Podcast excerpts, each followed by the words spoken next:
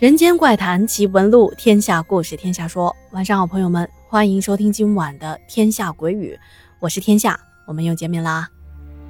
今天是十月一号，是我们伟大的祖国七十二岁的大寿，在这里祝愿我们的祖国更加的繁荣昌盛。因为祖国强大了，我们才有条件像今天这样，我专注的给您讲故事，您放松的收听着《天下鬼语》。那么我们今天要讲的这个故事呢，也是很有年代感的。这是听友莫小鱼小姐姐的投稿，在这里啊，再次感谢莫小鱼对节目的支持。这是莫小鱼的母亲经历的一件怪事儿。莫小鱼说：“我的母亲今年已经六十多岁了，而且这件事情啊，过去了几十年了。但是每当她讲起这件事情的时候，依旧感到心有余悸。”那么辽西是哪儿呢？辽宁有一条河叫辽河，辽河以西的地区，比如像锦州啊、葫芦岛之类的，就属于辽西。根据母亲的回忆，在她十六岁那一年，放学以后呢，还要代表自个儿家去到大队里做义务工。他记得在那一年的深秋，也是差不多这个时候，大队组织大伙到山上挖树坑。挖好了树坑，好种树。因为秋季的气温逐渐的下降，水分蒸发的比较少，土壤的含水量稳定。在土壤温度合适的情况下，秋季种植耐寒的树种，它的根系能够恢复生长，成活率比较高。众所周知，东北的冬天是很冷的，那么就需要在温度下降之前，抓紧时间挖坑种树。当妈妈跟着大队挖了一天的树坑，回来啊，都已经晚上的八点钟了，天已经很黑了。村长跟大伙说：“啊，大家今天干得非常的好，很有劲头。队部做了饭菜犒劳大家，那么大家赶紧回到家里带好了餐具，来队部吃晚饭。”一听说队部做好了饭菜，大家都很开心。挖树坑，哎，这可是体力活呀。忙活了一整天，早就饥肠辘辘了。于是大伙马上起身回家拿餐具，我妈妈也赶紧回家去，就怕到了部队晚了，回头没剩下什么吃的。但是在那会儿呢，我的姥姥身体不太好，等我妈妈照顾完姥姥，再出发去队部的时候，这条路上啊，就只剩她自己了。从家里到队部。大概需要走个十几分钟的时间，也不算很长，啊！当他出来都八点多，快九点了，一个年轻的女孩独自走在这野外的山沟沟里头，多少还是觉得有些害怕的。当他走到一个叫王平沟的沟口的时候，突然听到了身后的树枝动了一下，妈妈的心下一惊，还以为啊。要窜出什么野兽出来，马上就攥紧了手里头的饭盒。紧接着，树上发出了“呜呜”的声音。啊，原来是猫头鹰在树上叫。妈妈松了口气，刚抬腿要走呢，突然就刮起了很大的风。妈妈当时心想：啊，这个季节起风是很正常的。就加快了步伐，继续往队部的方向走。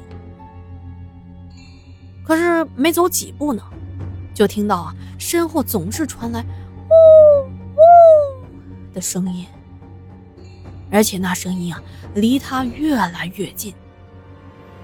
妈妈心里也感到奇怪啊，心想着：“哎，这猫头鹰怎么跟着自己飞呢？”于是他转身往后一看，这一看可不得了啊！哇，无数白色的影子一道道、一条条在他的身后晃着，而且晃的速度特别的快，把妈妈晃得眼花缭乱的。也就是说，刚才无数的白影从山沟口的位置一直跟在妈妈的身后。妈妈说：“哎呀，我当时吓得啊！”捂住了自己的嘴，都不敢哭出来。可是我这腿发软，根本也没法走路，没走两步直接跪在地上。而且那些白色的人影看到我转过来，看到他们了，那呼呼的声音啊，突然就变得好像是各种男人、女人在尖叫和哭泣的声音，特别的吓人，就好像他们要跟你诉说着什么，可是你完全听不懂他们要讲什么，听着感觉太难受了，我就想要逃跑啊，可是这腿实在是太软了，站不起来，我双手在扒在地上。使劲的往前爬，爬了有一段啊，好在当时已经能够看到队部的大门了。我用尽了全身的力气站了起来，连滚带爬的奔向队部。正好当时有几个吃过饭的乡亲们一边说话，从大门口走了出来。我看到救星来了，就朝着门口大喊着：“三叔，三叔，快来救我！”妈妈说。当时乡亲们发现了惊慌失措的他，赶紧就跑过去了。此时妈妈再回头看，白影和声音都不见了。这会儿妈妈才放声大哭起来。等妈妈哭着哭着平静下来了，妈妈就跟大伙说了刚才的事情。大队的队长听说了之后，跟我妈妈说：“孩子，你别怕。”一会儿我找人陪着你回家，这都没有什么事儿，不算什么事儿，什么牛鬼蛇神都不能吓到我们。等妈妈吃完了饭，队长就真的安排了一个大姐和一个大哥护送妈妈回家。这一路上就没有遇到什么奇怪的事情。回到家，妈妈把刚才的事情也说了一遍给姥姥听。姥姥听完之后若有所思，姥姥跟妈妈说。说在以前啊，日本鬼子来到咱们这儿，实行了三光政策，杀光、烧光、抢光，奸淫掳掠，无恶不作，抓了很多的中国军人和老百姓，把他们全部拉到王平沟那边去虐杀。所以阳气不足的人，黑天半夜经过那儿，就容易遇到这些事情。这种类似的事情，他之前也听村里人说过。除了比较吓人，也不会有什么伤害。姥姥还说：“这说起来，鬼哪有日本鬼子可怕呢？幸好啊，后来把小日本鬼子给打跑了。回忆起以前那些日子，真的很可怕。你呀，晚上要是没什么事情，就别一个人走那条路了，经常受到惊吓，人也会生病的。从这以后。”我妈妈有很长的一段时间不敢一个人走夜路，但是随着这几十年的发展，我们这边城镇也发生了翻天覆地的变化，到处都有路灯啊、水泥路。我妈妈会在忙完了一天的家里事情之后，晚上吃完饭就和老朋友们跳跳广场舞啊，在公园里健步走什么的。他呀，已经不害怕走夜路啦。好的，今天的故事就说到这里了。再次感谢莫小鱼小姐姐的投稿。哎呀，我每一次听到日本人在中国犯下那些滔天罪恶，哇，那些事情，我整个人就气得不行。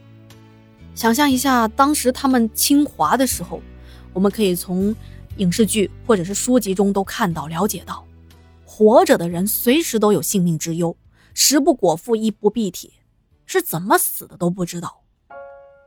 再想想现在。我们能够生于和平年代，并且能够像这样安居乐业，实在是太幸运了。所以我们要珍惜来之不易的幸福生活呀。那么选择在今天播出这一期故事呢，也是希望能够提醒自己，一定要自立自强，把自己的小日子过好。国强大离不开个人和家庭的强大，我们每个人把自己的本职工作做好，才能够共创美好的家国乐园。您说是不是呢？啊，这些都是我个人的感想啊，也欢迎在评论区下留下您的评论和留言。